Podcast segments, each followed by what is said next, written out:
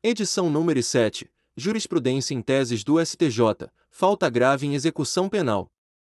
1. Após a vigência da Lei nº 11.466 de 2007, constitui falta grave a posse de aparelho celular ou de seus componentes, tendo em vista que a ratio excende da norma é proibir a comunicação entre os presos ou destes com o meio externo.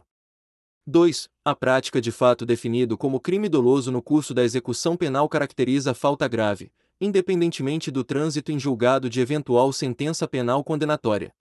3. Diante da inexistência de legislação específica quanto ao prazo prescricional para apuração de falta grave, deve ser adotado o menor lapso prescricional previsto no artigo 109 do Código Penal, ou seja, o de três anos para fatos ocorridos após a alteração dada pela Lei nº 12.234, de 5 de maio de 2010, ou o de dois anos se a falta tiver ocorrido até essa data.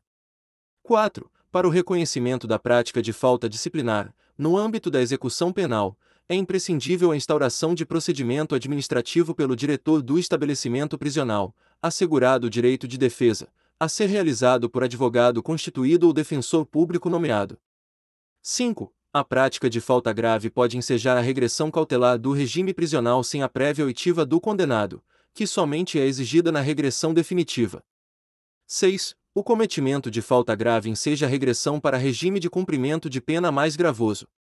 7. A prática de falta grave interrompe a contagem do prazo para obtenção do benefício da progressão de regime.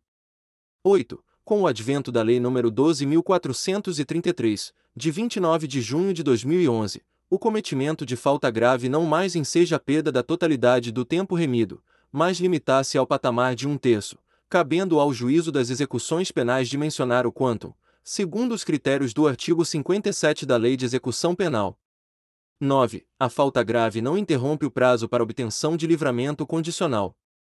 10. A prática de falta grave não interrompe o prazo para aquisição do indulto e da comutação, salvo se houver expressa previsão a respeito no decreto concessivo dos benefícios.